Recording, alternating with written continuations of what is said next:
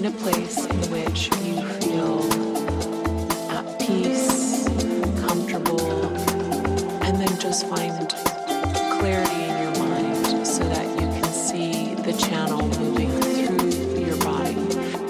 going straight up into the universe, into the sky, into um, the moon.